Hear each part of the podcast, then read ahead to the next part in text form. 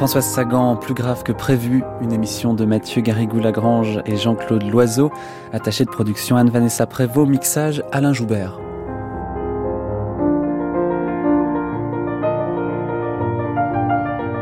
Merci de nous écouter. À midi, Frédéric Becbédé viendra nous rejoindre pour lire et commenter quelques extraits de romans de Françoise Sagan.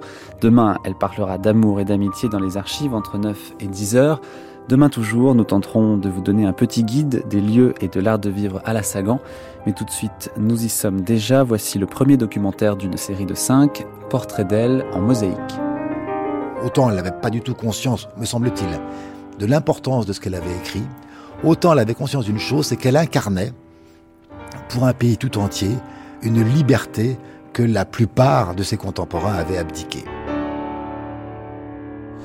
Et à force de ne pas la lire et de se cantonner au dernier scandale, à ses voyages, à ses amourettes, à la drogue qui va prendre de plus en plus d'importance, à ses voitures, à l'argent qu'elle a claqué, au casino où elle perd et gagne beaucoup d'argent, à euh, des gens qui sont autour d'elle qui sont un peu légers, effectivement, à euh, des tenues euh, qu'elle porte, on va complètement oublier que c'est d'abord un écrivain. Il faut savoir ce que c'était quand on sortait avec François dans un restaurant. les conversations s'arrêtaient. Hein. C'était une femme qui, était, avait une notoriété qu'on n'imagine pas aujourd'hui. On ne peut pas imaginer aujourd'hui ce que c'était. Hein. Dans les boîtes de nuit, partout, on était reçus partout. Il suffisait qu'on soit dans la, de la bande à Sagan, ce qui était, donc même mon cas. Euh, quand on sortait avec Bob, qu'on allait, euh, pas question qu'on paye, pas question, on était, il suffisait que François aille dans une boîte, le lendemain il était lancé. Hein. Enfin, je crois que ce qui nous séparait un peu avec Françoise, c'était les fuseaux horaires. C'est-à-dire qu'on n'avait absolument pas le même rythme de sommeil. Et moi, je ne pouvais pas du tout euh, aller dans les boîtes de nuit tous les jours et puis euh, travailler à 9h le matin. Ça ne va pas. En plus, je crois que ça m'amusait pas tellement. D'où vient qu'on a envie le soir de sortir jusqu'au petit jour, qu'on est à la fois très poli, très espiègle, très honnête et un peu menteuse? D'où vient le besoin d'écrire beaucoup, de fuir beaucoup, de s'étourdir beaucoup? D'où vient qu'on est Françoise Sagan? C'est à cette question des sources que nous essayons de répondre à présent avec ce portrait mosaïque qui fait la part plus belle à Françoise Coirez qu'à Françoise Sagan.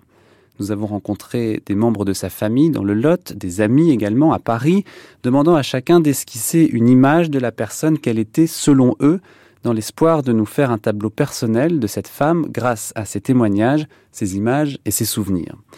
Et pour commencer sur une impression, justement, voici celle qu'a eue la biographe Marie-Dominique Lelièvre au moment de découvrir pour la première fois l'appartement de l'écrivain. En fait, j'accompagnais euh, Jérôme Garcin, qui était allé, euh, qui allait l'interviewer pour euh, l'événement du jeudi, qui m'a proposé de, de me joindre à lui. Évidemment, ce genre de choses ne se ne se refuse pas. Et nous nous sommes rendus rue du Cherche Midi, où euh, nous avons attendu un, très long moment dans une espèce de, salon avec un grand canapé et une table basse qui était euh, captivante parce que euh, il y avait un cendrier, un seul objet sur cette table basse, un cendrier. La table était en, en, lac et toute la table autour du cendrier était maculée de, brûlures de, de, cigarettes.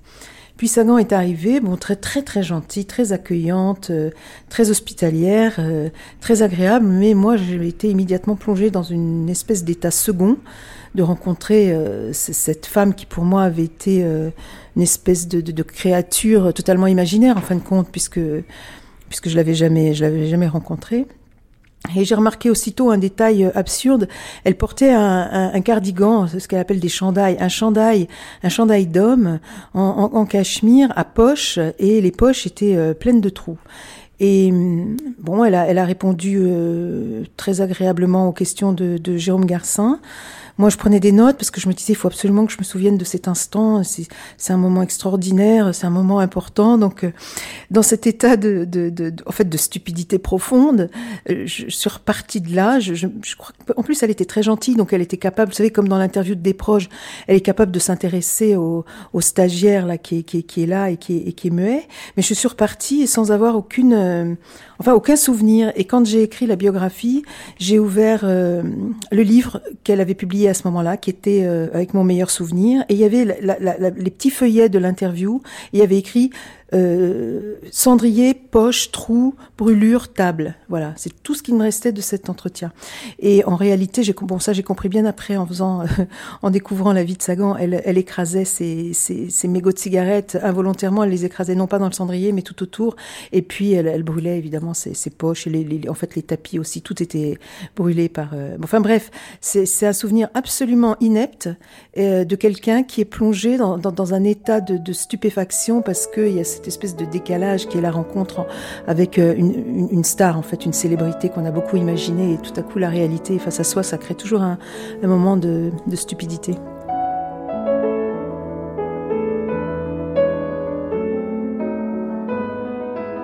Florence Malraux, là, cette chaîne que vous avez là, c'est pas. Euh... Françoise qui me l'a offerte.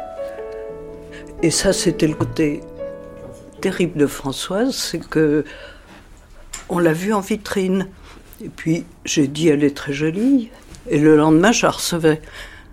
Alors après, j'ai plus jamais dit que quelque chose était bien. C'était habituel Et je pense que ça aurait pu être comme ça euh, si j'avais dit cette maison est vraiment merveilleuse. C'était habituel quand elle avait de l'argent.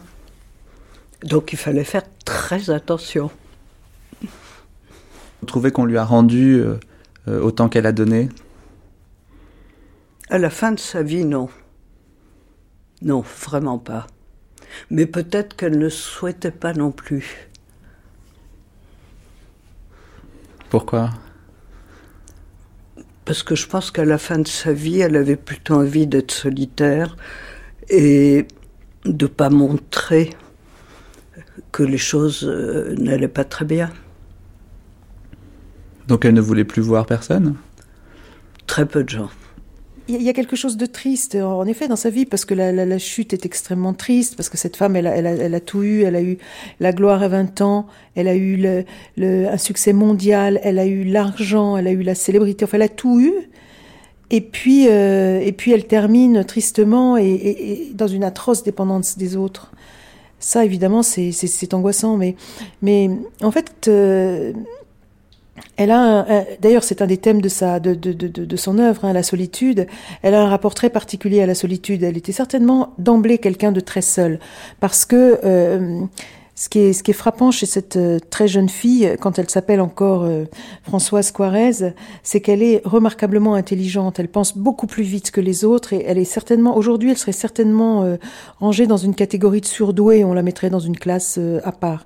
Mais évidemment, à cette époque-là, elle n'a pas été détectée et je pense qu'elle était beaucoup plus mûre, beaucoup plus intelligente que les autres et ça, ça a dû l'isoler parce que elle devait très rarement trouver des, autour d'elle des, des personnes pensant aussi rapidement Ça, ça crée évidemment une grande solitude. Et cette solitude, c'est accentué au fil des années parce qu'elle a perdu euh, tous les membres, un à un, tous les membres de sa famille auxquels elle était extrêmement attachée, puis euh, sa grande compagne. Euh, Peggy Roche, donc y a cette, ce mélange à la fois de, de grande intelligence, de, de, de, solitude, et puis et puis de, de, de fin ruinée quoi. Elle était, elle était, elle était ruinée et dépendant matériellement complètement des autres.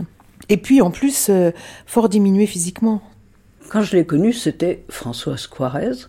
Et je ne sais pas pourquoi, à cause de ce nom, tout le monde l'appelait la petite espagnole.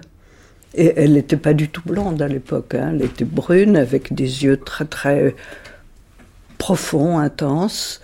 Et euh, elle n'avait pas beaucoup d'amis euh, en classe. Et pour tout le monde, c'était la petite espagnole. Mais en effet, j'ai pas eu l'impression qu'elle change beaucoup.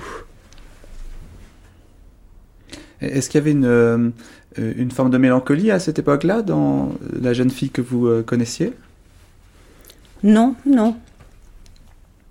Non, enfin, elle a toujours nié être dépressive. Et je pense que c'était quand même le cas parce que si on a besoin de pas mal de paradis artificiel, je pense qu'il y a quand même un fond très dépressif. Mais elle m'a toujours dit pas du tout. Euh, c'est parce que la vie est trop lente et que j'ai besoin de choses qui la rendent plus rapide que je prends un petit peu des, substances. Mais elle était, elle était gaie, jeune. Elle était sportive. euh, tout ça s'est un petit peu abîmé par la suite, mais au départ, elle avait des épaules de nageuse. Et alors sa famille, est-ce que vous la connaissez bien, euh, ses parents Je ses frères et connaissais mieux son père que sa mère. Mais enfin, oui, je... c'était une famille bourgeoise française, mais pas du tout conventionnelle. Ils étaient d'abord absolument fous de Françoise, donc ils lui passaient tout. Euh, le frère et la sœur, s'ils arrivaient cinq minutes en retard, ils se faisaient engueuler. Et Françoise, si elle arrivait deux ans en retard, euh, tout le monde avait attendu sagement. Euh, elle était la favorite à un point incroyable. Et les parents étaient très très libres, très généreux. Je me souviens qu'ils il disait à Françoise, va avec ton, ton amie Florence dîner, et puis vous achetez des livres, vous achetez des disques. Et il devait de- lui donner l'équivalent de 200 euros. Enfin, une chose que j'avais jamais vue nulle part. Et quand Françoise a touché beaucoup d'argent, ça c'est très connu. hein, son père lui a dit euh, il faut que tu dépenses à toute allure, euh, ne, mets rien de côté. Enfin, ils avaient un rapport à l'argent, en tout cas, qui n'était pas courant. Qui n'était pas bourgeois pour le coup. Pas du tout. Alors que le père avait une petite usine de chauffe-eau, je crois, de- à Argenteuil. Ils vi- non, ils vivaient pas comme des bourgeois euh, français classiques. Ils étaient un peu épatés quand, euh, quand Françoise a commencé à écrire, puisqu'ils lui ont demandé de prendre un pseudonyme quand même. Mais c'était plutôt, ont-ils dit, parce qu'ils avaient peur qu'on les dérange, que le téléphone sonne trop, que... Mais enfin, ils ont très vite été très fiers.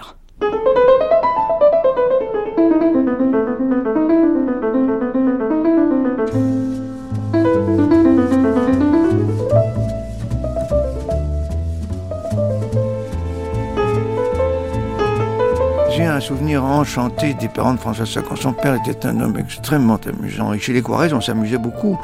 Il y avait euh, François Gibault. la, la- la vieille cuisinière de, des, des, des, des Quarez qui, euh, qui habitait là, qui s'appelait Julia. Je me souviens très très bien. Alors, dans- pendant les dîners, naturellement, il y avait, toujours des, des espèces de conflits entre monsieur et madame Quarez qui étaient parfaitement inventés pour amuser les invités. Alors, euh, je me souviens, Julia euh, systématiquement euh, oubliait de servir Monsieur Quarez.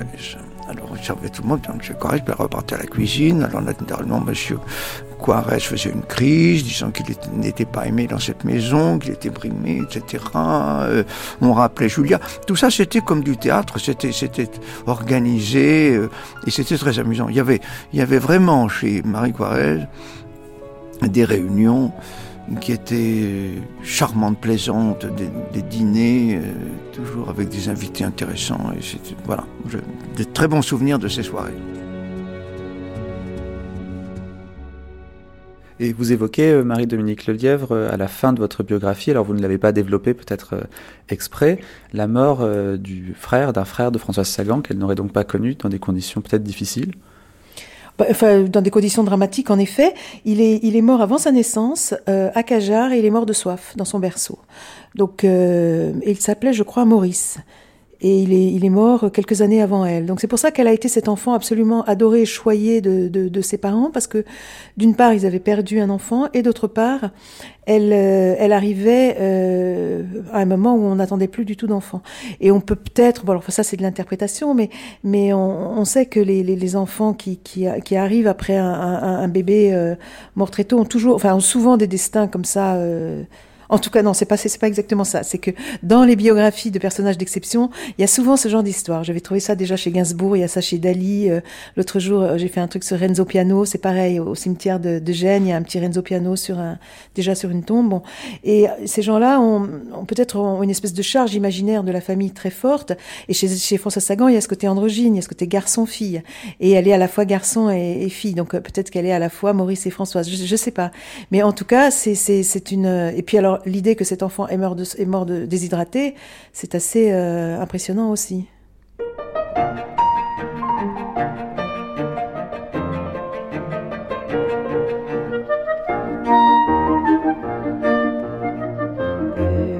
Et chez Françoise, alors chez François. Bon, alors je continue. Je, moi, je vais finir avec mon petit truc. Et voyons, voyons. Alors, je vais raconter l'histoire de, grand-mère Bobard, les rats, tout ça.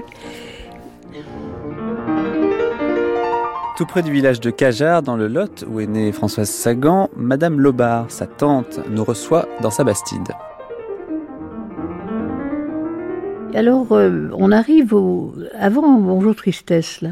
Elle me racontait son goût des histoires. Déjà, elle devait avoir euh, 15, 16 ans. Enfin, c'était peut-être un an ou deux avant Bonjour Tristesse, vous voyez. Son désir d'écrire, déjà, elle y pensait déjà. Et elle cherchait partout un peu des histoires, des, des sujets. On en avait parlé. Moi, j'étais en train de faire des conserves d'haricots. Elle était ulcérée parce que je trouvais ça très ennuyeux. Je lui avais dit de m'aider, elle n'a pas voulu. Et alors là, je me rappelle cette conversation. euh, Elle me disait qu'elle, ce qui l'intéressait, c'était d'écrire. Elle était donc très jeune, vous voyez. euh, Ça mûrissait. Alors à Paris, notre, euh, c'était des fous rires continuels. Ça, ça fait sérieux. hein. Les réunions mondaines, on avait horreur de ça, mais on était obligé parfois d'y aller. Alors on était déstabilisés quand même. Je fais des bêtises, des bêtises tout le temps. Tout le temps, on avait des, crises de rire épouvantables. Vraiment, c'était pas sérieux. Mes, mes rapports avec François n'ont jamais été sérieux. Je vois pas ce que ça peut intéresser, d'ailleurs. Qui ça peut intéresser? C'est très personnel, tout ça. Enfin, je continue, vous me l'avez demandé. Alors, on faisait des blagues d'un goût absolument douteux. Par exemple, je lui disais, va chercher tes... Dans un cercle de dames qui prenaient le thé euh, dans le quartier de Monceau, elle, je lui disais, va chercher tes chaussures qui sont bien crottées, mets-les au, au milieu du salon et tu dis. J'étais moi avec les dames. Oui, c'était, large de ma part d'ailleurs. Elle était ravie de ce genre de choses. Une autre fois, je lui ai dit d'amener un grand vase et l'installer également entre les dames. Alors, ça suscitait des, des étonnements et des conversations assez curieuses. Enfin, ça, c'est des, blagues vraiment de potache. Alors l'équitation a eu une grande place. Vous savez, j'ai encore une cinquantaine de chevaux ici. Enfin, il y a un club hippique et tout bazar. J'ai toujours eu des chevaux, même à Paris. Alors à Paris, elle venait monter avec moi. On allait aux écuries de Chantilly. Pendant très longtemps, la bourgeoisie, elle est, euh, alors, elle, elle a deux, elle a, elle a plusieurs héros. Elle a Proust, mais c'est une bourgeoisie tellement petit doigt en l'air, tellement maniérée que c'est une bourgeoisie un peu d'apparat et c'est une bourgeoisie qui n'a presque plus cours dans les années 60. Jérôme Béglé. Après, il y a la bourgeoisie un peu provinciale, qui est la bourgeoisie Chardonne, Barbezieux, bon. Puis vous avez une bourgeoisie, elle aussi très retirée sur son Aventin, qui est la bourgeoisie de Morand, euh, lorsqu'il est euh, sur les bords du lac Léman, bon. Mais ce sont des bourgeoisies décrites par des bourgeois qui adorent ce milieu-là. Donc, ce sont des entomologistes qui trouvent que tout ce qu'on va, tout ce qu'il va avoir dans leur pipette est merveilleux. Elle, elle est bourgeoise, elle reçoit une éducation bourgeoise, mais elle voit bien que il y a des travers, il y a des ridicules. Et donc elle va, en entomologiste sérieuse, euh, raconter les travers, les choses drôles, les choses passionnantes qu'il y a dans ce milieu-là. Et la bourgeoisie décrite par une gamine de 20 ans, c'est autre chose que par un monsieur de 65 ans qui en est le parangon. Bon. Et c'est pour ça que dans ces livres, vous avez toujours un héros ou une héroïne, souvent une héroïne, qui est très jeune. Et cette jeunesse lui confère un regard beaucoup plus distancié, beaucoup plus ironique. Bon. Et je crois que c'est ce qu'attendaient aussi les, euh, les, les lecteurs de l'époque. Vous avez un, François Nourricier, qui a à peu près euh, le même âge que, que, François Sagan, qui débute sa carrière un petit peu plus tard. Euh, ses premiers livres sont des livres consacrés à la bourgeoisie, mais c'est une bourgeoisie qu'il adore, qu'il révère. Et on n'avait pas ce petit regard-là, féminin distancié. Et je crois que ça a libéré après beaucoup d'autres écrivains. Quand on dit qu'il y a un, un style Sagan, j'en suis pas sûr, mais quand on dit qu'il y a une école Sagan, volontairement ou involontairement, oui, c'est vrai. C'est-à-dire de ne pas jeter un voile pudique sur euh, des petits drames familiaux. C'est euh, de ne pas euh, rendre compte en, en trois lignes de ce qui pourrait servir de trame à une histoire. Et c'est aussi sonder les reins et les cœurs et voir que derrière les tapisseries, euh, derrière les majordomes et les chambellans, il y a un vrai petit monde intéressant, mais duquel il ne faut pas être dupe. Bon, c'était c'était des gens de droite. C'était plutôt du côté Loba qu'on était de droite. François Gibaud. hein, du côté de Madame euh, Guarès, où on était, oui, franchement de droite. Euh, mais sans excès, si je peux m'exprimer ainsi. Hein. Bon, on parlait pas beaucoup de politique, on parlait pas politique. Euh... J'ai jamais parlé de politique avec Françoise. C'était pas, c'était pas un sujet. On parlait pas de politique, on parlait pas d'argent. Euh, on avait mille autres sujets de conversation. Et j'ai jamais ressenti l'opposition politique qui pouvait exister entre Françoise et ses parents. Parce qu'on lit ici et là euh, euh, que les positions politiques pendant la guerre des parents de Françoise Quarez n'étaient peut-être pas ce qu'elle, elle aurait euh, souhaité. Elle était beaucoup plus... Enfin, je pense qu'elle a découvert la gauche toute seule et un, comment on dit, philosémitisme euh, qu'elle était en effet la seule à, à éprouver. Florence Malraux. Mais Françoise avait été extrêmement marquée par la découverte des camps de concentration. Il y avait un petit cinéma à Montparnasse, euh, Cinéac, je crois, qui passait en boucle les actualités de l'ouverture des camps. Et ça, c'est une chose qui a transformé Françoise. Mais elle avait, je sais pas, 12 ans. Hein. Enfin, non, elle a découvert beaucoup de choses toute seule. Et elle vous en a parlé de ça en particulier On s'en parlait tout le temps. Comme on avait quand même eu un petit peu le même choc. Et c'était là aussi la seule personne avec qui je pouvais parler de ça. Et elle a en effet un petit scrapbook très étrange, très étonnant, qui contient, bon, ce que contiennent toujours les, un peu les scrapbooks que réunissent les mères, vous savez, avec euh, des dessins d'enfants, euh, euh, les, les, bulletins de, de, de, notes, etc. Et la, la, la, chose la plus étonnante que contient ce scrapbook, c'est dans une petite enveloppe des, une série de photos, de petites photos à bord dentelé, représentant des Marie-Dominique Lelièvre, des personnes qui ont été déportées, photographiées dans un champ et qui sont nues, entièrement dévêtues. Et c'est très étonnant de voir euh, ces images-là au milieu des bulletins scolaires, euh, des petits dessins d'enfants. Je ne sais pas du tout à quoi ça correspond, je ne sais pas qui les a prises. J'ai jamais vu de, photos de cette nature euh, ailleurs. Je ne comprends pas qui a réuni ces personnes dans ce champ. Pourquoi photographie-t-on des personnes totalement décharnées, enfin qui ont, qui ont connu une très très grande souffrance, ça se voit. Pourquoi on les, enfin c'est très intrigant. Et je n'ai jamais su. Tout ce que je sais, c'est que c'est un thème qui a hanté Françoise Sagan toute sa vie et dont elle a parlé à plusieurs reprises et qui a dû être quelque chose de très fort pour elle. Souvent, elle a raconté qu'elle avait vu ces images. Au début, elle racontait qu'elle avait vu ces images aux actualités. Et en fait, un jour, j'ai trouvé un témoignage dans lequel elle dit à cette époque, il y avait ces images d'actualité et des photos. Mais qui avait pris ces photos? Pourquoi ces photos se trouvaient dans sa famille? Je ne sais pas. Parce que ce sont des photos personnelles, ce ne sont pas des coupures de presse, ce sont des photos qui ont oui, été oui. prises par quelqu'un oui, qui savez, était là à ce moment-là. photos, euh, des petites photos qui ressemblent à des biscuits lus, euh, vraiment ce format-là, le format d'un biscuit lu. Donc c'est bien quelqu'un qui les a prises. Bien sûr. euh, ouais. Oui, puis elles sont dans une petite enveloppe, vous voyez, dans un- une petite enveloppe rangée. Enfin, c'est des photos qui sont dans la famille. Qu'est-ce qu'elles font là Je ne sais pas. Et j'ai beaucoup questionné euh, autour, chez les proches, personne ne sait. Bon, Et- voilà, c'est un mystère. Peut-être qu'un jour il sera éclairci.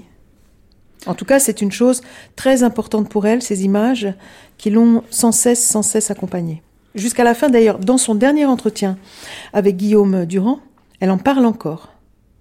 Donc, vous voyez, c'est- une chose vraiment euh, importante pour elle, qui l'a énormément marquée et qui est certainement pour elle euh, la découverte. Alors, j'ai ce cerveau très impressionnable, très jeune, cette fille qui doit avoir euh, à l'époque peut-être 12 ans. Elle découvre ça avec cette acuité euh, d'esprit et je pense qu'elle elle comprend immédiatement ce qu'est le monde adulte en fait, c'est-à-dire quelque chose qui se situe entre le bien et le mal. Elle a la conscience du mal.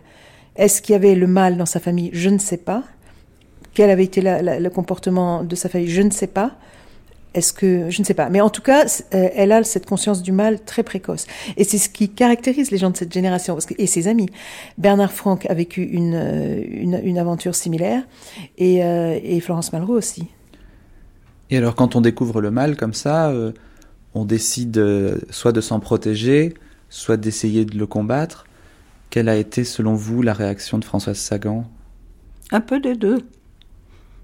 Mais de le combattre quand on s'est adressé à elle et qu'elle a, qu'elle a pu faire quelque chose.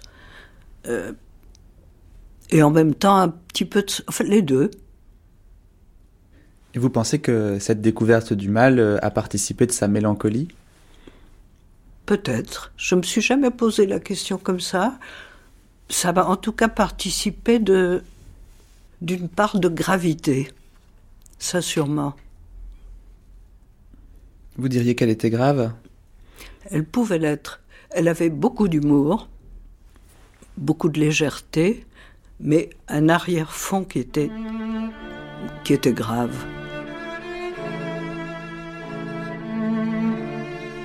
C'est peut-être pour cela qu'il y a, enfin c'est la même chose d'ailleurs de dire qu'il y a une somme de la gravité dans ce livre.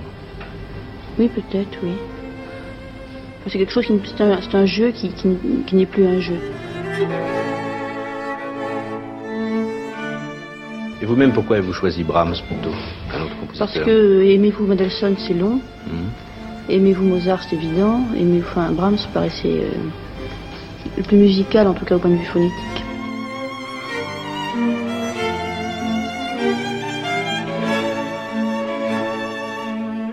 Guy Scheller, euh, on a parlé dans la première émission euh, un petit peu de votre cheminement, mais je comprends qu'avec vous, il est difficile peut-être de cerner le- l'enfant, l'adolescent Scheller que vous étiez, puis après tout, est-ce que ça a une grande importance?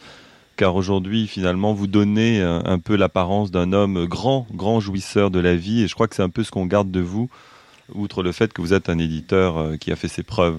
Alors justement, à propos d'édition, vous aviez dit que Gaston Gallimard était un- une grande figure un petit peu dans l'ombre, et il a été quand même euh, votre témoin à votre premier mariage. Vous êtes mar- Deuxième.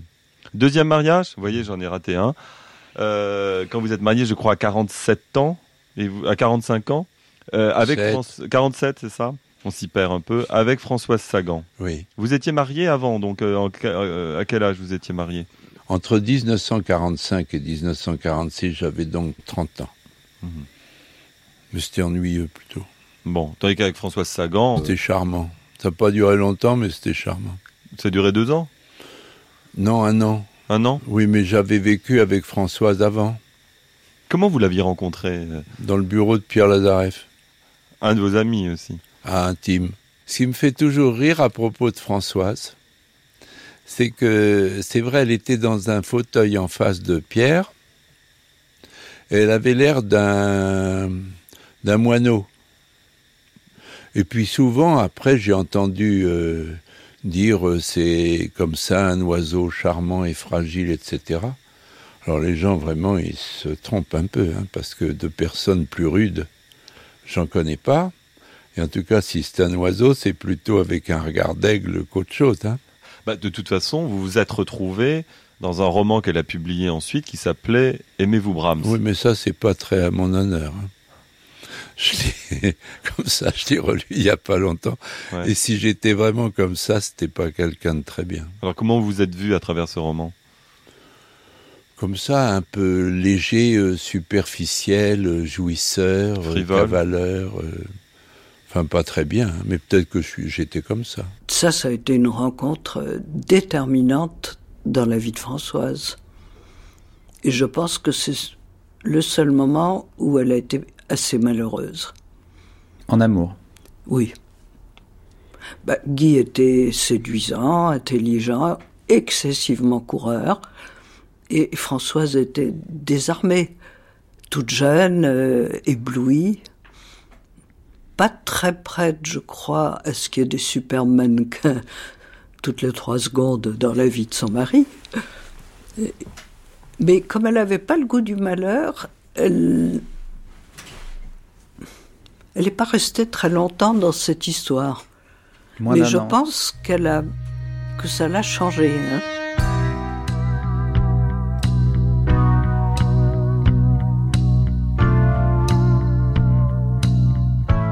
Après Guy Scheller, le second mari de Françoise Sagan s'appelle Bob Westhoff.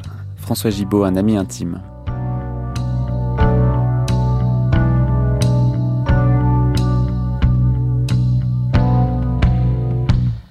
1962, euh, Bob, dont j'avais fait la connaissance quelques mois plus tôt, m'avait dit il faut absolument que je te présente ma femme. Alors, il m'a emmené là ce jour-là à l'hôpital américain.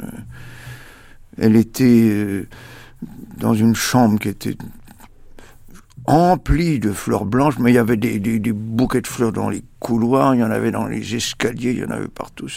Bon. Est-ce qu'elle semblait heureuse d'être une mère? Ah oui, oui. Elle avait voulu être mère. Elle, elle, elle, elle voulait cet enfant. Hein.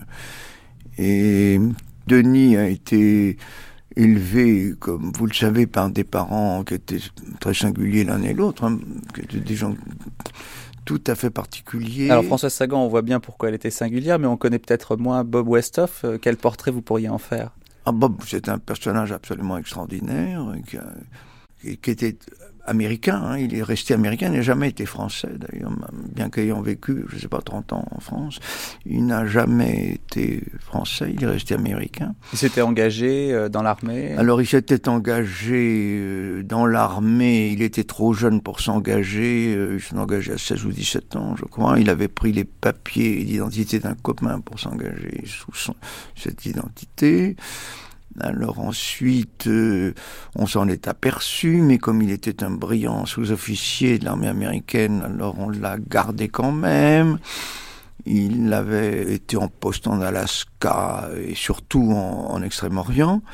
Et finalement, il appartenait, il était dans l'aviation, il appartenait à un petit contingent de l'armée américaine qui soutenait euh, sur le plan logistique euh, l'armée française à l'époque de la guerre d'Indochine. Donc il a fait la guerre d'Indochine, mais de la guerre française, hein, pas la guerre américaine.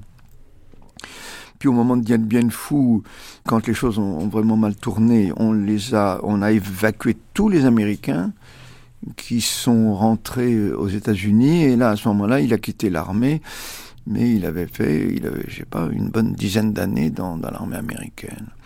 Alors à ce moment-là, comme il était très bon patineur, il a été euh, engagé dans Holiday on Ice pour faire une tournée au Mexique. C'était des histoires toujours absolument extraordinaires. Bob était un personnage absolument extraordinaire. Puis après ça, il est venu en France pour visiter la France avec des amis. Il est venu en bateau. À l'époque, on voyageait en bateau. Il a trouvé la France très bien. Il y est resté il était très, très artiste, il était surtout très, très musicien. Il, il, jouait de la clarinette, il jouait de l'orgue.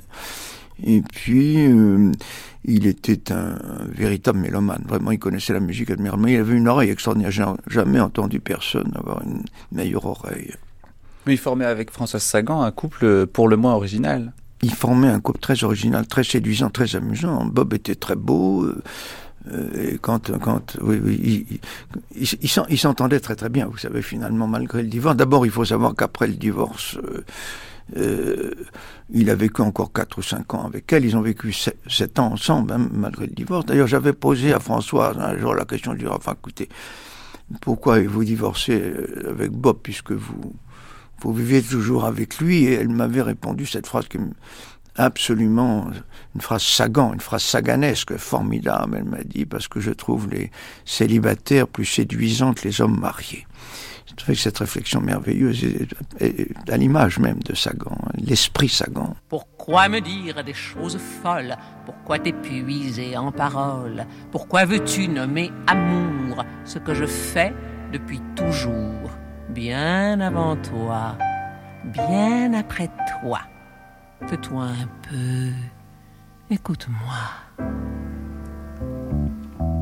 Nous sommes parallèles, en effet. Juliette Gréco chante Parallèle et Bipède sur un texte de Françoise Sagan et juste après vous reconnaîtrez peut-être François-Marie Bagné.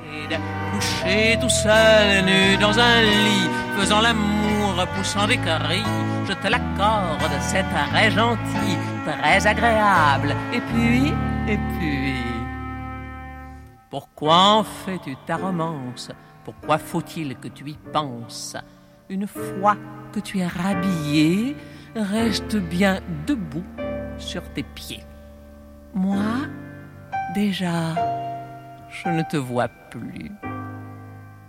D'où viens-tu donc?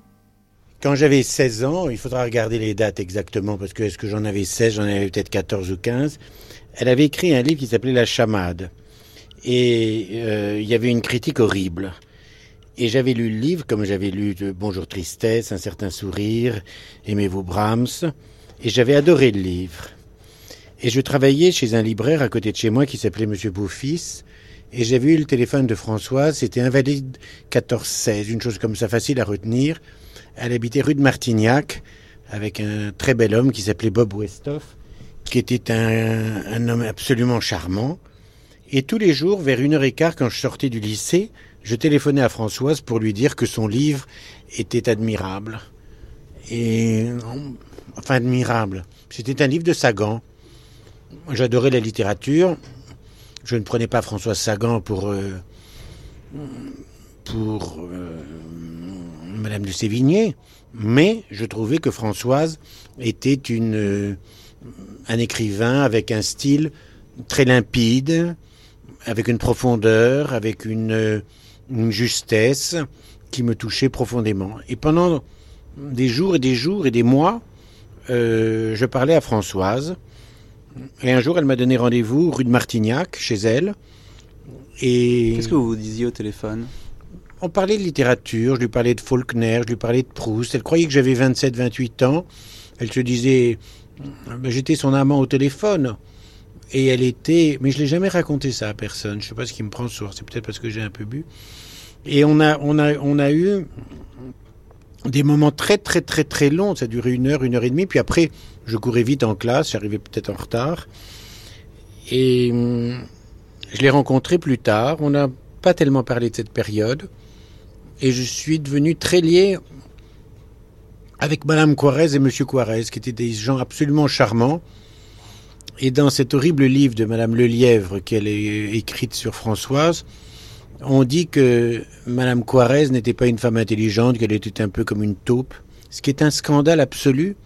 La mère de Françoise Sagan était une femme remarquablement intelligente, remarquablement cultivée, avec un, un sens des mots comme euh, Louis Aragon me disait souvent, si Colette écrit aussi bien, c'est parce qu'elle parle comme Sido, Sido la mère de Colette.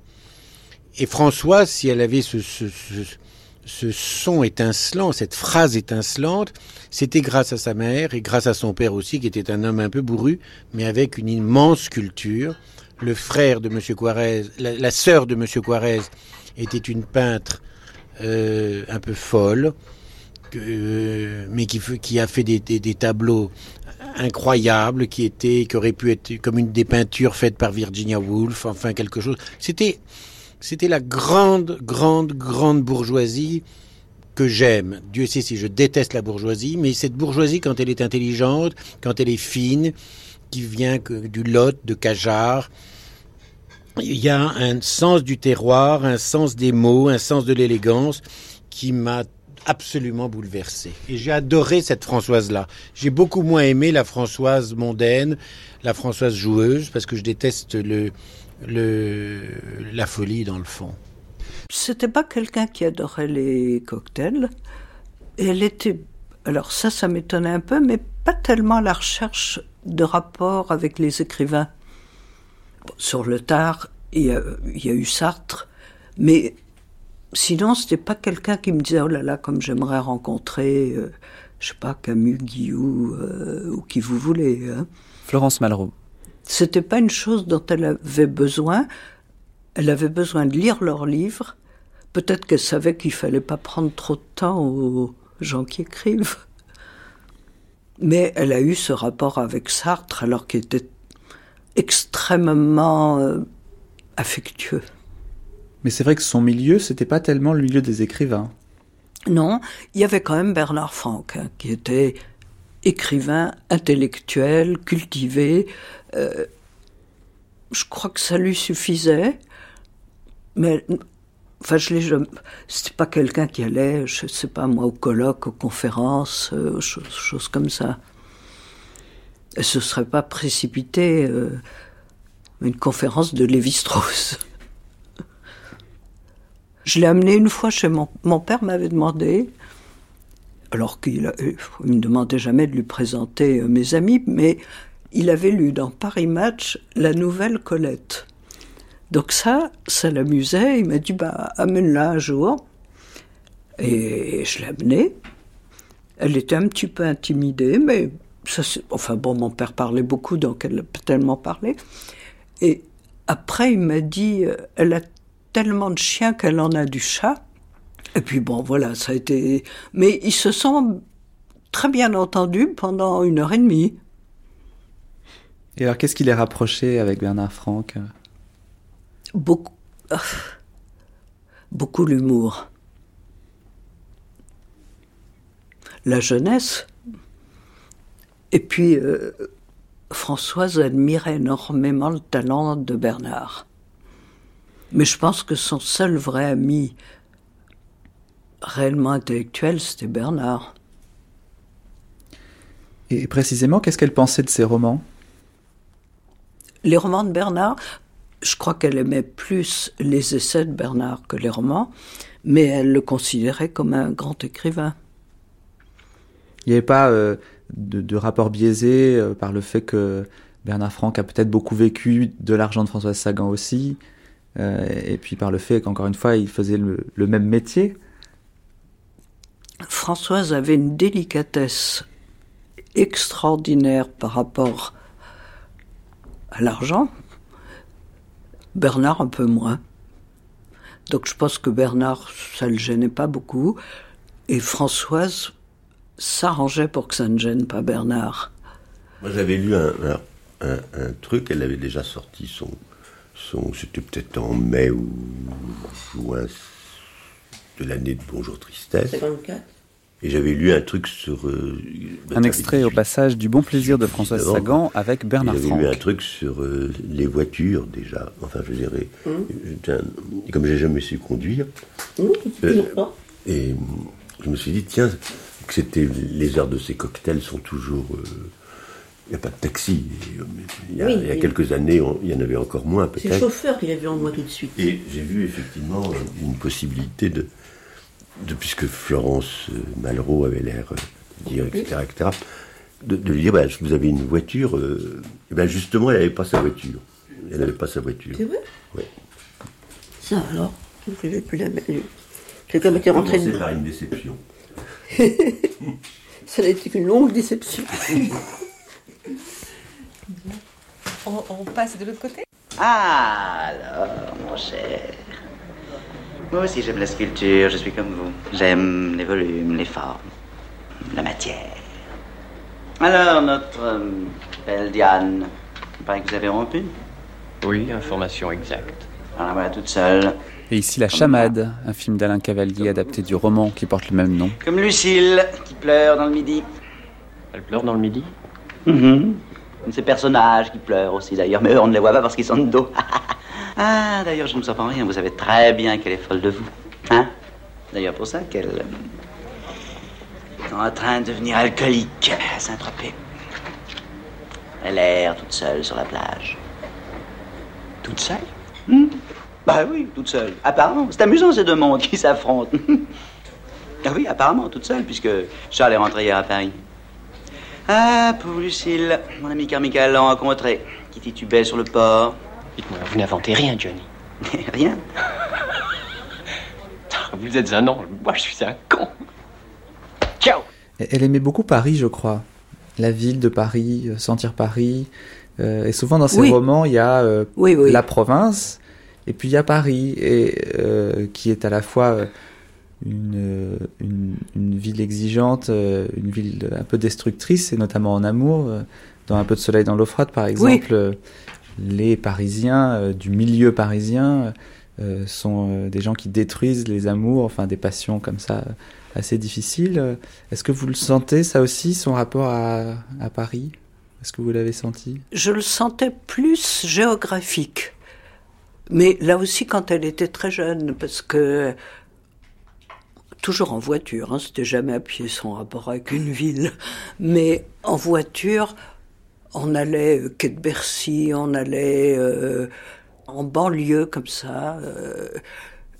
elle avait complètement le sens presque pictural de la ville. Tout devenait un tableau et elle était plutôt en avance, c'est-à-dire que les quartiers qui n'étaient pas les quartiers Tour Eiffel, c'est toujours là où elle m'emmenait. En voiture, sans descendre jamais? Ah, Sans descendre. Oh, non, pas question de descendre. sans descendre à toute allure, en manquant écraser euh, dix personnes.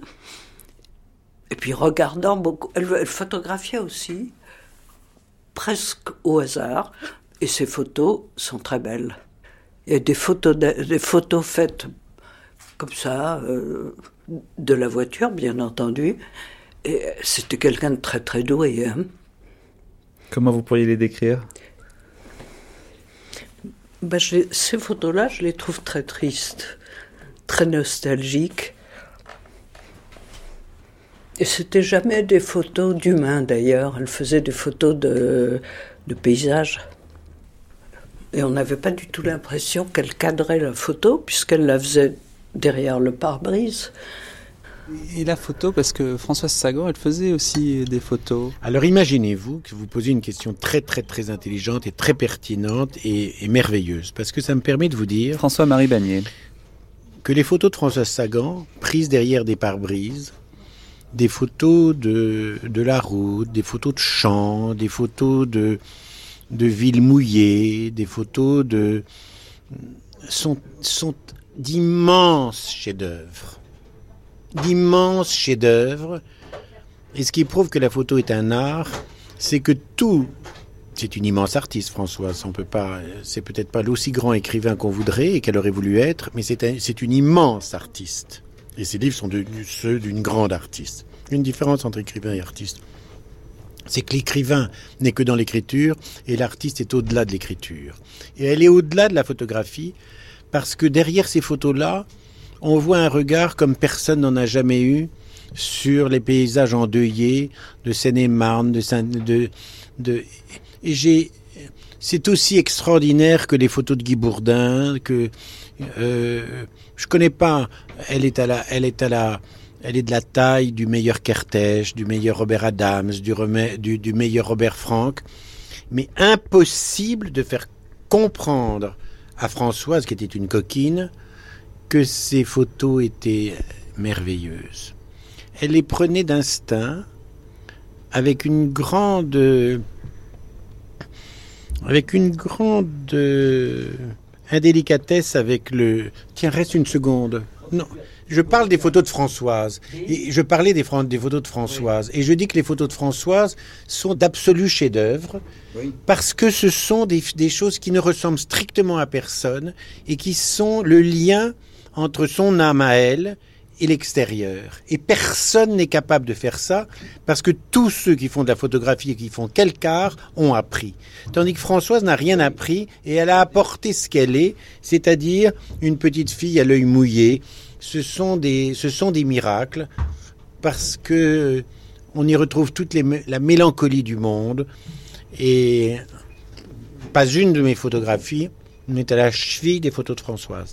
Elle s'est amusée quand même, parce que euh, Véronique Olmy. moi je la vois quand même comme un beau témoin de son temps, mais c'est une femme pour moi de, de qui est au bord de la mer et ça veut dire dans la dans une vraie lumière, des odeurs, une poésie. Je pense qu'elle était euh, comme une c'est une sorte de corde d'instrument quoi, qui a vibré puis qui a, qui a claqué comme la corde d'une d'une guitare sur laquelle on a trop joué brutalement, mais je pense que c'est ce qu'elle voulait. Et parfois, on a l'impression qu'il y a des gens qui ont brûlé leur vie, mais ce qu'on vit, nous, en, dans un temps étal jusqu'à euh, 80 ou 100 ans, eux, ils l'ont ramassé. Ils, ils ont vécu beaucoup plus, 10 vies, 15 vies. Donc, pourquoi, pourquoi continuer? Dimanche. Deuxième jour à la clinique. Ciel bleu, peuplier frémissant, mais je n'ai pas une grande impression de campagne. Nuit terrible. Mardi. Il paraît que ça va devenir plus difficile. À l'aube, j'ai dû aller chercher l'infirmière en bas. Je me suis retrouvée assise sur les marches de l'escalier, effondrée, lui répétant d'une voix que je sentais enfantine qu'il y avait plus de six heures que, en remontant avec elle, j'ai eu le sentiment de ce que pouvait être le sentiment de la déchéance. Finalement, elle a consulté l'infirmière chef, très bien, et me l'a donné l'ampoule. Mais je ne veux plus être ainsi martyrisée puisque l'on peut faire autrement. La souffrance me diminue et me fait peur. En fait, Sagan, elle est, elle est tombée, euh, elle est tombée dans la drogue euh, finalement assez vite, dans la drogue et l'alcool, qui fait quand même très mauvais mélange. Sophie Delassin. Euh, vous savez, quand elle a eu cet accident en 57 et qu'elle était totalement brisée, on lui a donné du palfium à forte dose, à tel point qu'elle a été obligée d'aller dans une clinique à Garches pour essayer de se désintoxiquer. Et donc, son, son, elle le raconte dans Toxique d'ailleurs. Donc, euh, son, son, addiction à la drogue vient de là. Et donc, euh, à un moment donné, ben, tout simplement, son dealer est tombé et il y avait son numéro de téléphone dans un carnet. Ça s'est reproduit, ça s'est produit à deux reprises. Et donc, il y a eu des, il y a eu des procès dont l'un a été euh, amnistié, je crois. Le premier a été amnistié et le second, euh, voilà. Enfin, elle, elle, a eu de la prison avec sursis, il me semble. Et puis voilà. Et un certain nombre de gens, d'artistes, euh, ont signé une pétition en sa faveur. C'est à ce moment-là également. Oui, exactement. Mais elle avait des mots très drôles au procès parce que j'avais retrouvé les, les actes du procès et, et, et par exemple, on, elle était surveillée après, après ses procès et, on, lui avait, on lui demandait de prendre des cheveux, vous savez, pour faire des analyses, voir si elle consommait toujours. Et elle disait Mon, coiffeur est très jaloux. Il n'est pas question qu'on me prenne un cheveu. Enfin, elle n'avait pas tellement peur en fait. Un souvenir qui est. Je sais pas trop si je devrais le raconter, mais je pense pas que ça puisse lui nuire. C'est un, un soir où j'étais au, au, Petit Montparnasse avec ma femme et, et pour voir une pièce, euh, L'allée du roi. Hein. Michel Déon. Et elle, curieusement, nous avait mis euh, côte à côte. Euh, avec Florence, elle était avec Florence et à côté de moi, moi, ma femme de l'autre côté. Et la pièce a commencé, c'est une pièce de François Chandernagor. La pièce a commencé j'ai vu qu'il sentait à côté, qu'il vacillait. Et, et, puis à un moment, elle m'a pris le bras, puis, puis, elle est tombée sur moi, elle a mis sa tête sur, mon genou et, elle s'est endormie. Et, pendant toute la pièce. La pièce terminée, elle s'est réveillée. Euh, et bon, elle est partie. Et comme Florence conduisait pas, j'ai vu qu'il partait en voiture, euh, un démarrage euh, brutal comme ça. Je me suis dit, oula, euh, ça c'est vraiment. Euh, malheureusement, avant, elle avait dû prendre quelque chose à quoi elle n'avait pas assisté. Régine a monté un jour une association qui s'appelle SOS Drogue. C'est quand même assez extraordinaire. Gérald Nanty. Bon, je ne vous cache pas, euh, d'ailleurs c'est le secret de Polichinelle, que Françoise aimait beaucoup les stupéfiants.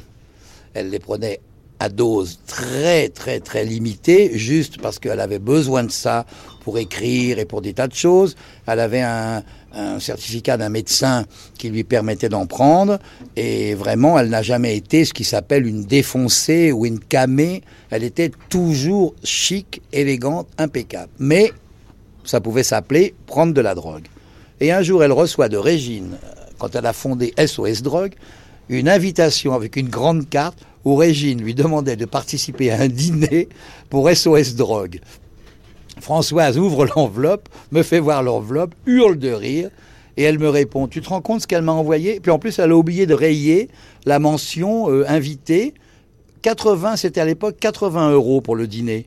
Elle a oublié de le rayer. Je ne vais quand même pas lui donner 80 euros pour un dîner alors que c'est pris d'un gramme de cocaïne. Les, les, rapports de Françoise Sagan avec Pierre Berger et Yves Saint-Laurent Ils ne se connaissaient pas. Oh, si, ils, se, ils, sont allés un peu avec Mauville. Un peu. Et puis elle, elle a fait une interview de Yves Saint-Laurent. Ou de... Une interview. Oui, parfois une interview, ça peut tout changer. Non. On peut raconter ce qu'on veut après quand les gens sont morts, et on peut toujours faire croire, mais euh, c'est pas. Il y a plus d'intéressant comme question. Qu'est-ce que vous avez envie de dire sur Françoise Sagan, François-Marie Bagné? Qu'elle était une femme unique, qu'elle était une femme immensément respectueuse des hommes, des femmes, de chacun, qu'elle n'admettait absolument pas la contradiction, ce qui était dommage. Pour quelle raison, selon vous? J'analyse pas. Vous me demandez comment. Je suis pas à la juger. Je vous dis comme je la voyais. Et que Parler avec elle de littérature était toujours passionnant, parler de la vie était passionnant, rire avec elle était passionnant, voyager avec elle était très touchant. J'ai regretté qu'une seule chose, mais qui était impossible, comme si on me demandait à moi d'écrire sur les insectes ou sur... Euh, elle ne voulait pas parler d'elle. Et je regrette infiniment qu'elle ne fût que romancière. À la fin de sa vie, elle a écrit une chanson pour Johnny Hallyday, une très très belle chanson, qui part du, du cri de la naissance, en fait, de, et tous les cris de la vie. Euh, et c'était sur l'album de Johnny Hallyday qui s'appelait 100%, parce que Sagan était aussi une amie de, était très amie de Johnny Hallyday. Et puis. Euh, et vous savez ce qu'ils se trouvaient euh, l'un et l'autre? Je crois qu'ils riaient beaucoup. Non, je sais pas ce qui se trouvait. Je sais qu'il y a eu un, il y a eu un dîner pour cette chanson avant, avant pour se mettre d'accord et qu'elle l'a envoyé euh, le lendemain par fax à Johnny Hallyday. Elle l'avait écrit dans la nuit. Le premier cri que j'ai poussé, c'était un cri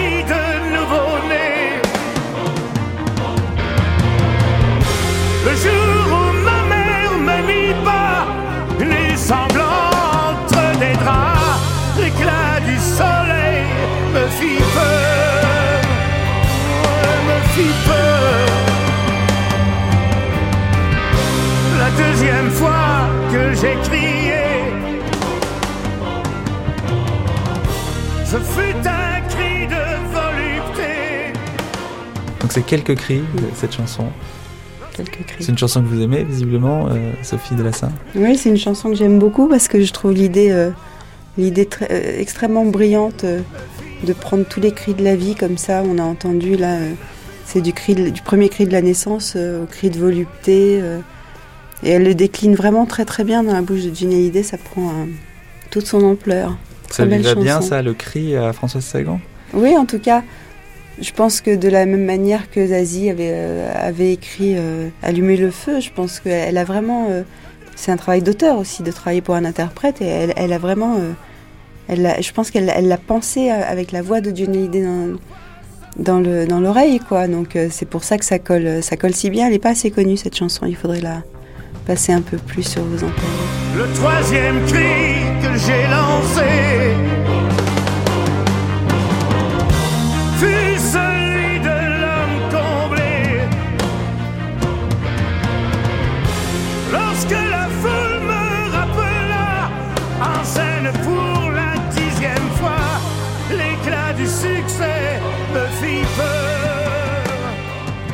La passer plus souvent, voilà ce que nous faisons en générique de ce documentaire. Françoise Sagan, plus grave que prévu, Mathieu Garrigou-Lagrange, Jean-Claude Loiseau.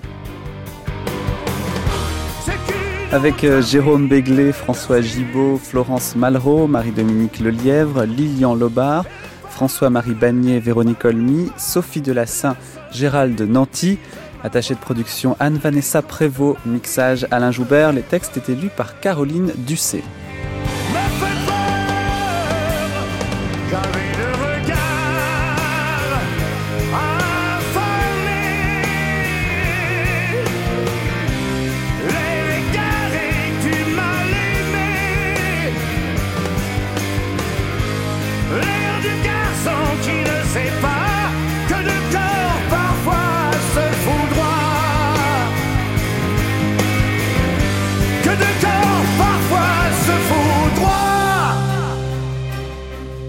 Un sujet dont on n'a pas parlé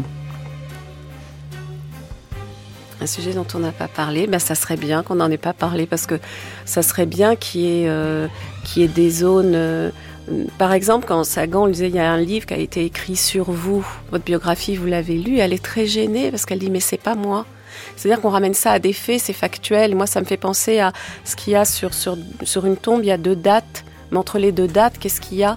Et entre deux faits, de Sagan a roulé vite, Sagan a perdu au casino, qu'est-ce qu'il y a? Et je pense qu'il y a tout ce qu'elle met dans ses livres. Il y a le temps de l'ennui sur un, sur un lit euh, défait pendant qu'il pleut dehors. Quoi. Et ça, je pense pas qu'on peut le mettre. Et heureusement, parce que sans ça, on lui aurait tout pris. Demain, dans le documentaire L'art de vivre chez Françoise Sagan, ses échappées, ses escapades, ses amis, ses points de fuite, ce sera à 11h après les archives et la table ronde. Tout de suite, le retour au texte. Bonjour. Bonjour, tristesse. La chamade la laisse de guerre. Las.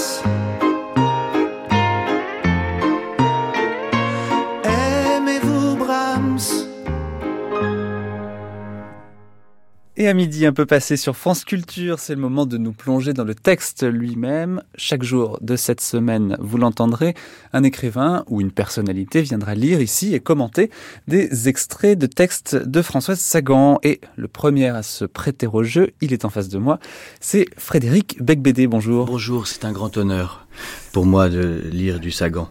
C'est vrai? Oui. Pour quelle raison? Parce que d'abord, je ne suis pas acteur et que donc je suis, je vais, je vais essayer d'être à la hauteur de ce charme. Et puis, et puis, et simplement, oui, je dis c'est un honneur parce que euh, c'est un de mes écrivains favoris et que donc, euh, j'espère que je vais pas complètement lui, lui foutre son talent en l'air. Alors justement, euh, avant que vous ne puissiez lire les textes, j'aimerais qu'on parle un petit peu de votre euh, rapport avec Françoise Sagan. Est-ce que d'ailleurs vous l'auriez fait cet exercice pour d'autres auteurs ou est-ce qu'il y a vraiment un, rapport particulier et personnel avec Françoise Sagan qui fait qu'aujourd'hui vous acceptez de, de venir? Non, j'aurais accepté sans doute pour d'autres auteurs que j'admire, euh, comme Scott Fitzgerald, que j'admire au même titre, ou Antoine Blondin. D'ailleurs, les trois pour la même raison, c'est la grâce. Je pense que c'est une... Euh, euh, comment dire, une qualité en voie de disparition dans la littérature française, euh, parce que euh, comme si on demandait plus maintenant aux auteurs que de raconter une histoire qui, s'empare de l'époque, ou bien euh, qui nous replonge dans les grandes tragédies du siècle qui, qui nous a précédés. Mais on a oublié qu'un roman, ça peut aussi être tout simplement cristallin, fragile, euh, euh, aérien, frivole, léger, voilà, et mélancolique toutes les qualités de la prose de Françoise Sagan, en tout cas pendant les 30 premières années de sa publication. Et vous parlez de Blondin précisément. Euh, Sagan, Blondin, les hussards, on a dit un petit peu, euh, avec son amour notamment pour la vitesse et les voitures, que c'était euh, une petite hussardette. Euh, c'est votre avis à vous? Oui, je sais pas si, enfin, elle était quand même pas mal de gauche, donc les hussards étaient assez classés à droite, voire à l'extrême droite. Euh, oui, c'était une gauche quand même extrêmement. Oui, euh, c'est une bourgeoise qui s'encanaillait, qui aimait la nuit, qui aimait la fête, mais qui euh, qui avait pas grand-chose de politique en commun avec Antoine Blondin ou Roger Nimier ou Jacques Laurent. Elle était plus proche de Sartre en réalité ou de Bernard Franck. Et, et sur le style de vie oui. aussi. Oui, c'est vrai. Oui, euh, bah, c'est-à-dire que, comme je l'ai dit le roman français, c'est quand même aussi une question de forme depuis euh, toujours, depuis Benjamin Constant. Et donc ça, cette idée que la phrase doit être brève, doit être euh, brillante, amusante, futile, euh, triste, profonde, profondément superficielle, tout ça, c'est quelque chose qui avait, qui, avait qui, qui, qui, est un point commun, sans doute un point commun en tout cas entre les hussards et Sagan. Et aujourd'hui c'est assez dommage, mais ces auteurs qui font ça sont rares. Mais quelquefois, vous avez vu Françoise Sagan, tard le soir ou alors chez elle. Ouais. Euh, vous êtes allé dîner chez elle, je crois. Euh, c'était pas chez elle, c'était chez une amie, ouais, ouais, à Avenue Foch. Et puis euh, une autre fois chez un ami commun, euh, dans le 16e. C'était toujours dans des, dans des grands appartements vides. Quelle était l'ambiance Ce qui était triste, c'est que moi je l'ai connue à la toute fin aussi. Elle avait été dans une chaise roulante, alors c'était pas très très rigolo, quoi de passer du cabriolet euh, au fauteuil roulant. Mais ce qui m'avait frappé, c'est que j'avais l'impression d'avoir affaire à quelqu'un de beaucoup plus jeune que moi. J'étais quand même un petit peu plus jeune qu'elle, hein, officiellement, sur nos papiers d'identité, mais en réalité, j'avais vraiment l'impression. Je crois que toute sa vie, elle a gardé ses 17 ans, en fait, et que le succès qui lui est tombé dessus très brutalement dès son premier livre a bloqué son vieillissement, et qu'elle était quelqu'un qui ne pensait qu'à rigoler, qu'à faire des blagues, des facéties, qui était d'ailleurs assez capricieuse, ça devait pas être facile à vivre pour ses proches, capricieuse, euh, pleine de sautes d'humeur, de foucades, euh, le genre de personne qui, par exemple, si elle s'ennuie, va se lever et sortir de la pièce, vous voyez, ou, ou en roulant, éventuellement, à la fin. non, mais c'est vraiment que, bon, voilà, après, on a, on a fait des petits concours de vodka tonique. Je me souviens donc que c'était il fallait boire cul sec un grand verre de vodka tonique. Même à la fin de sa vie, elle Et faisait alors ça. justement, alors elle a gagné le concours en buvant très très vite. Et euh, j'ai raconté ça dans un de mes livres. Et puis Marie-Dominique Lelièvre, qui a écrit la biographie, a dit que j'étais un menteur. En fait, euh, je crois qu'elle a triché. Je pense aujourd'hui qu'on peut dire officiellement que Françoise Sagan avait mis du Perrier et nous a fait croire que c'était de la vodka tonique. C'est comme ça qu'elle a gagné, parce qu'elle ne buvait plus à cette époque-là. Donc Marie-Dominique Lelièvre a raison, mais moi je suis sincère dans mon anecdote. Et c'était une joueuse, c'était quelqu'un qui aimait évidemment les casinos, euh, euh, mais qui, qui aimait toutes sortes de, de jeux, de blagues, euh, de canulars. Et euh, je crois qu'en fait, ce qui définit le mieux son œuvre euh, est contenu dans la première phrase de son premier livre. C'est-à-dire? Bah, Vous savez, l'incipit de Bonjour Tristesse. euh, sur ce sentiment inconnu dont l'ennui, la douceur m'obsède, j'hésite à poser le nom, le beau nom grave de tristesse. Ah vous le connaissez quand même vraiment par cœur. Alors ça veut dire quoi en fait cette phrase? Euh, Ça veut dire que ce sentiment inconnu dont l'ennui, l'ennui, la douceur m'obsède, euh, elle dit, je- j'ose pas l'appeler tristesse en gros. Hein. Donc le mot ennui a une douceur. Ça définit assez bien, je crois, tout, tout ce qu'elle a fait. Ce qu'elle a essayé de faire, c'est de ne pas s'ennuyer, de fuir le plus possible l'ennui, mais de le décrire, de décrire ce que c'est que s'ennuyer et pourquoi c'est une souffrance et une douceur. Euh, Pourquoi l'ennui procède d'une certaine tristesse et en même temps devient parfois un luxe. Et, je crois que c'est en tournant autour de ce thème-là, on comprend bien pourquoi elle parle toujours de ces gens désespérés en smoking, euh, qui trompent leurs femmes, euh, qui regrettent, euh, qui repartent, et des femmes qui elles-mêmes aussi se lamentent. C'est alors évidemment, on peut dire que ce sont des histoires de, de, bourgeois dans des grandes maisons, mais je pense que c'est plutôt des histoires d'êtres humains qui ne méprisent pas la souffrance de l'ennui. L'ennui est une souffrance respectable, et on est prêt à peu près à faire toutes les bêtises pour y échapper. Voilà. Alors cet ennui, cette douceur, on la retrouve dans le premier extrait que vous avez choisi de nous lire, Frédéric Becbédé. C'est euh, un passage d'un certain sourire, le deuxième roman de Françoise Sagan, publié en 1956, et c'est le tout début du roman. Chapitre 1er Nous avions passé l'après-midi dans un café de la rue Saint-Jacques, un après-midi de printemps comme les autres. Je m'ennuyais un peu, modestement. Je me promenais de la machine à disque à la fenêtre, pendant que Bertrand discutait le cours de Spire. Je me souviens qu'à un moment, m'étant appuyé à la machine, j'avais regardé le disque se lever, lentement, pour aller se poser de biais contre le saphir, presque tendrement, comme une joue, et je ne sais pourquoi j'avais été envahi d'un violent sentiment de bonheur, de l'intuition physique débordante que j'allais mourir un jour, qu'il n'y aurait plus ma main sur ce rebord de chrome, ni ce soleil dans mes yeux. Je m'étais retourné vers Bertrand. Il me regardait, et quand il vit mon sourire, se leva. Il n'admettait pas que je fusse heureuse sans lui. Mes bonheurs ne devaient être que des moments essentiels de notre vie commune. Cela, je le savais déjà confusément, mais ce jour-là, je ne pus le supporter et je me détournai. Le piano avait esquissé le thème de Lone and Sweet, une clarinette le relayait, dont je connaissais chaque souffle. J'avais rencontré Bertrand aux examens de l'année précédente.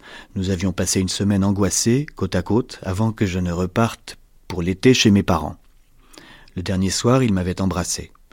Puis il m'avait écrit, distraitement d'abord, ensuite le ton avait changé.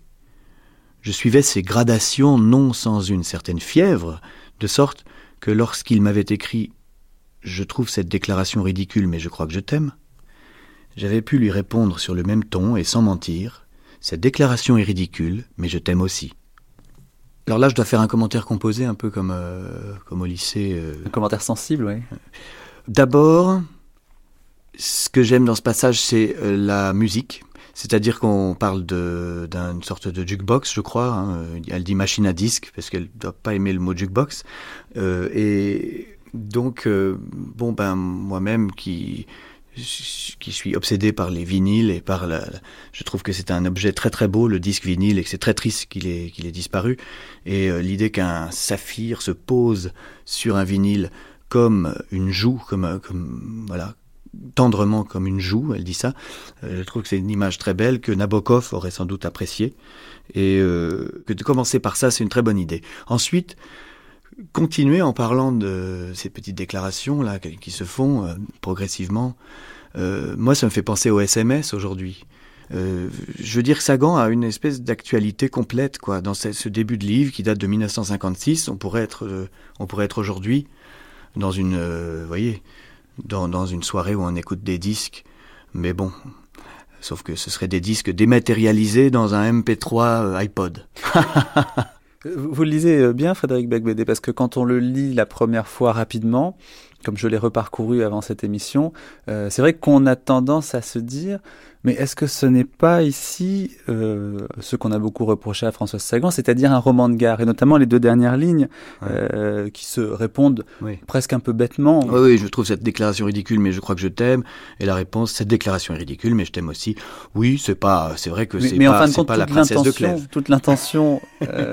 euh, et, et, et, toute la lenteur qu'il faut mettre dans la lecture de François Sagan, on l'a pas toujours, et c'est peut-être ça qui fait que parfois euh, certains de ses livres euh, semblent oui. euh, pas tous très réussis. Alors vers la fin, je, je suis tout à fait d'accord. Je pense d'ailleurs que c'était plus elle qui les écrivait. Euh, franchement, je, je, je, je, peux pas prouver ce que je dis, mais c'est quand même euh, c'est quelque chose qu'on entend souvent. Non, là, c'est quand même, c'est de son deuxième livre, c'est juste après Bonjour Tristesse, et il y a quand même encore cette espèce de petite musique, de, ton qu'elle a eu euh, sur, sur les, les, les 15 premiers romans. Et euh, je crois que roman de gare n'est pas une insulte, d'abord. Moi, je suis un fanatique de Simon, de San Antonio, euh, et j'aime beaucoup l'humilité de, de, ce type de roman, euh, accessible, agréable, sans prétention, et ça n'est pas du tout facile. Moi, euh, je veux dire, souvent, euh, ça m'énerve d'entendre, euh, d'entendre des gens dire ah c'est facile à lire, donc c'est facile à écrire. Pas du tout. C'est facile à lire, donc c'est très difficile à faire et à écrire.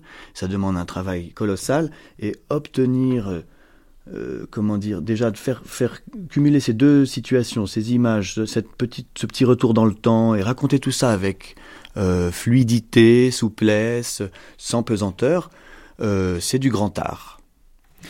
Alors un deuxième extrait, euh, de nouveau du Grand Art, puisque c'est le même roman, un peu plus loin dans l'intrigue d'un certain sourire.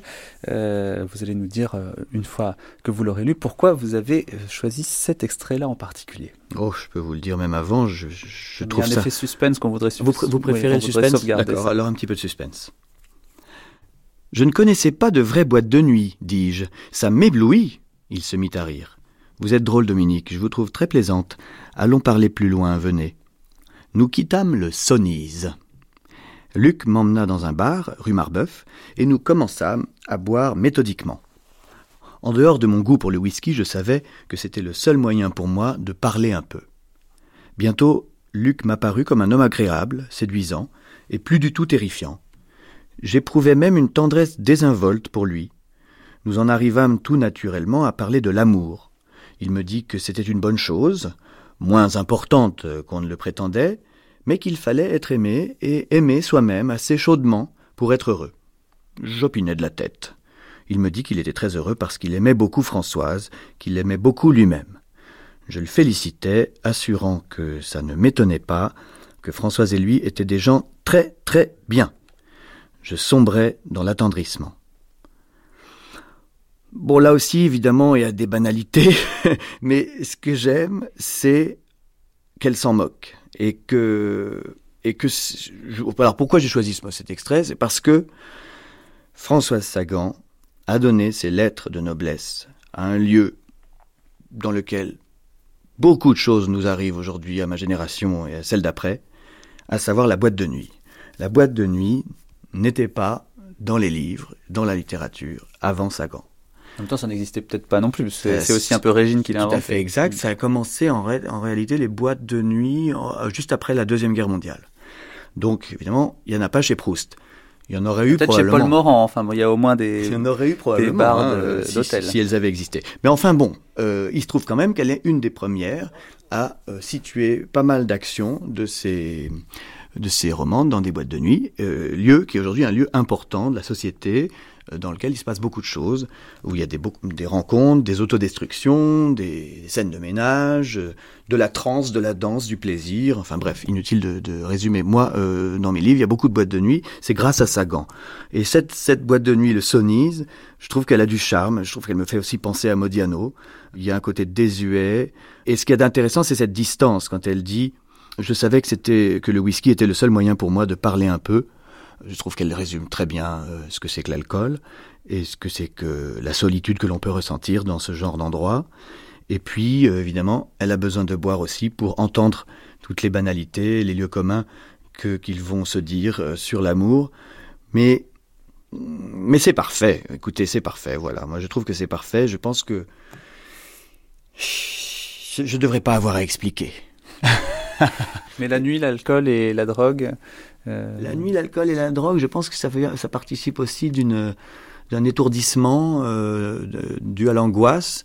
Elle, euh, elle le dit à un moment dans ce paragraphe, me semble-t-il. Non, c'est dans le, début d'un certain sourire, où il est question d'une semaine angoissée côte à côte. Nous avions passé une semaine angoissée côte à côte. Donc, la fille rencontre un type, et au lieu de dire c'était merveilleux, nous nous sommes aimés tendrement, euh, elle a passé une semaine angoissée côte à côte. Je trouve que voilà, euh, c'est- toujours en filigrane, c'est toujours par petites touches, c'est toujours incidemment, euh, sans appuyer, et c'est- une forme d'élégance de dire voilà, ça ne va pas, les gars, ça ne va pas du tout, mais je vais pas non plus vous en faire tout un tout un fromage. Dernier extrait, Frédéric Becbédé, La Chamade, euh, 1965, une histoire un petit peu similaire, euh, mais Ouais. l'histoire euh, ne compte pas. C'est un extrait plus long celui-là, euh, parce qu'il faut le lire dans la longueur, il faut lire euh, Françoise Sagan dans la longueur. Je trouve que là c'est assez, c'est assez bien parce que c'est presque comme une, euh, ça pourrait être une nouvelle. On pourrait isoler ce passage et considérer que euh, il y a un début, un milieu, une fin, il y a même une chute. Donc c'est c'est presque comme une courte nouvelle euh, de Tchekhov. Euh, alors il y a trois personnages, hein. il y a Lucille, Charles et Antoine. Je vous laisse deviner lequel est le vieux et lequel est le jeune. Il n'y a pas grand monde sur la côte d'Azur début mai, et le seul restaurant ouvert, comme l'hôtel, comme la plage, leur appartenait. Au bout de huit jours, Charles se reprit à espérer. Lucille passait des heures au soleil, des heures dans l'eau, lisait beaucoup, parlait avec lui de ses lectures, avalait des poissons grillés, jouait aux cartes avec les quelques couples sur la plage, semblait heureuse. En tout cas contente. Simplement elle buvait beaucoup le soir. Et elle avait fait l'amour avec lui une nuit d'une manière violente, presque agressive, qu'il ne lui connaissait pas. Il ne savait pas que tous ces actes relevaient d'un espoir, celui de revoir Antoine. Elle se bronzait pour lui plaire, elle se nourrissait pour ne pas lui paraître famélique, elle lisait les livres publiés par sa maison d'édition pour pouvoir lui en parler.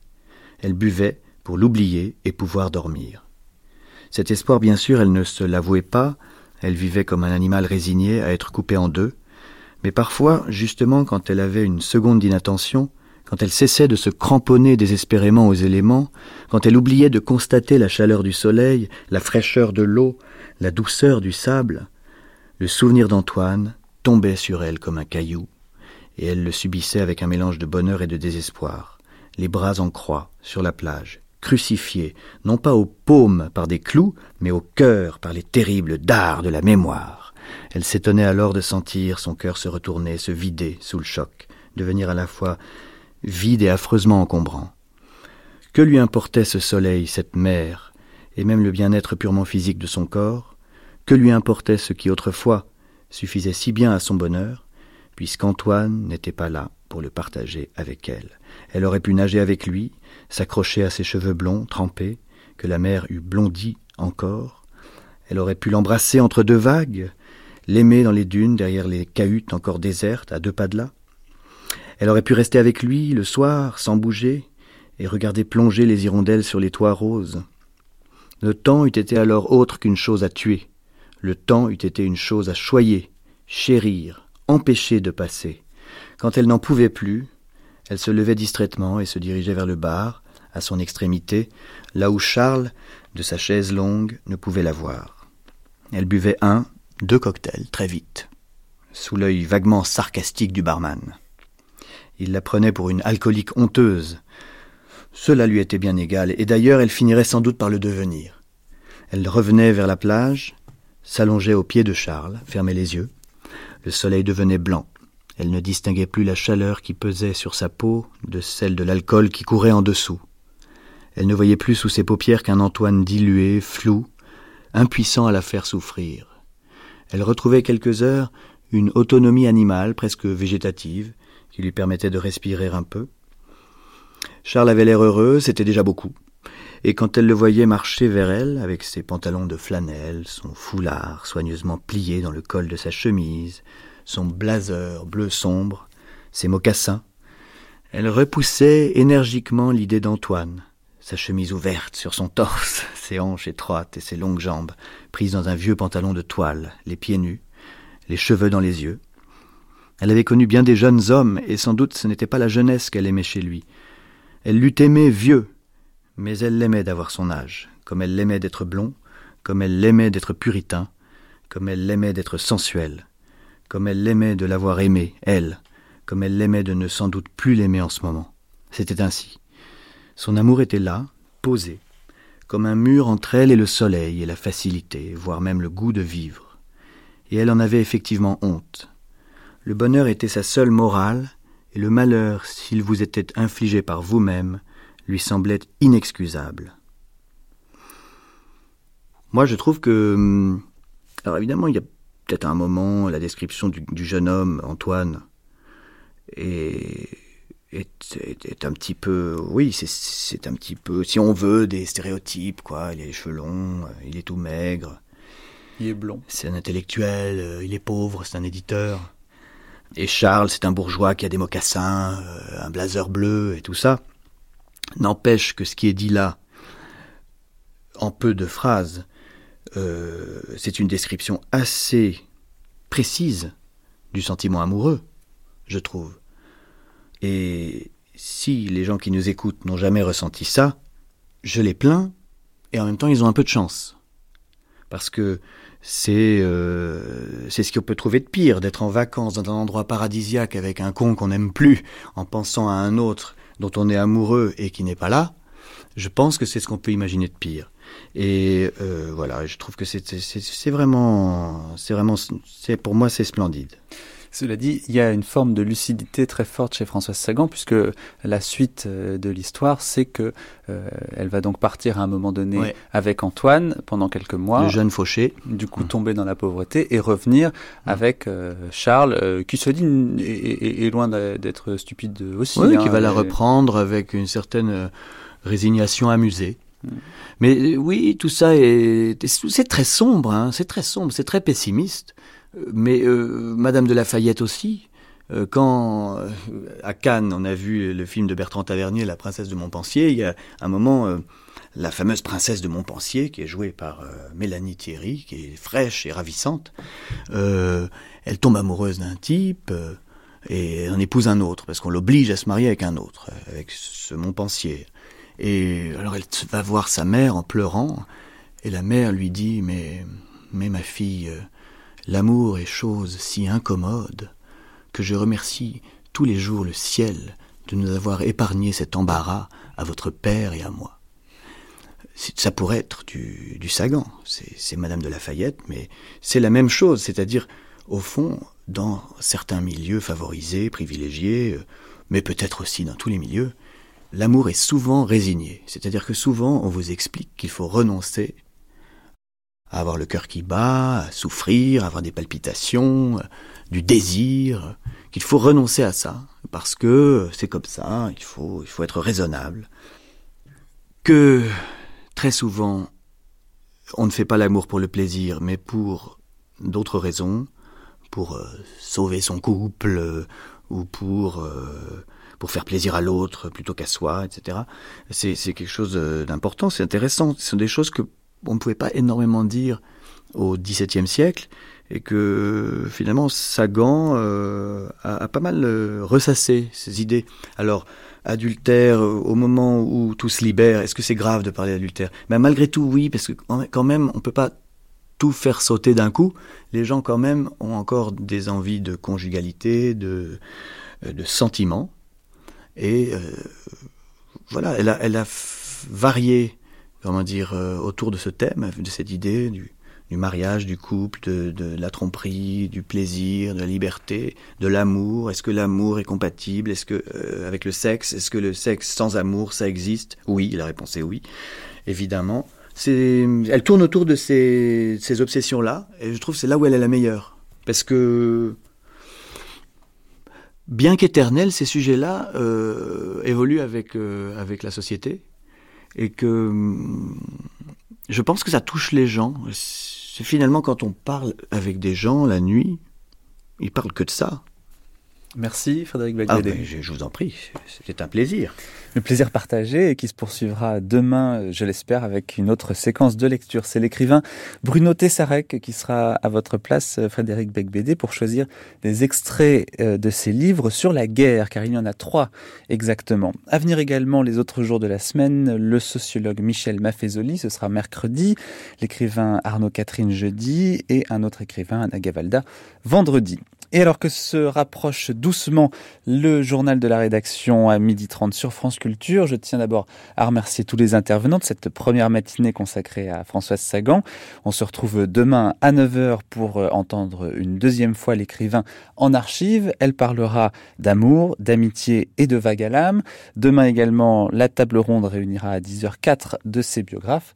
Et puis avec le documentaire, nous la suivrons dans ses fuites, qu'elle soit parisienne ou ailleurs en province, même à l'étranger. C'est un véritable petit guide Sagan que nous vous proposons demain à 11h. Mais aujourd'hui, et comme chaque jour, on termine par une chanson écrite par la romancière elle-même. Aujourd'hui, Aimez-vous Brahms sur une musique de Georges Rick et interprétée par Dalida.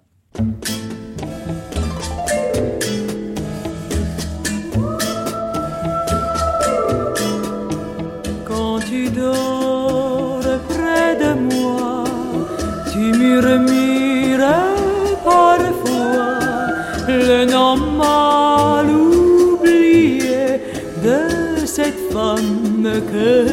Et toute seule près de toi, je me souviens tout bas de ces choses que je crois, mais que toi, mon chéri, tu ne crois pas. Les gestes étourdissants, étourdis de la nuit, les mots émerveillés, merveilleux, de notre amour.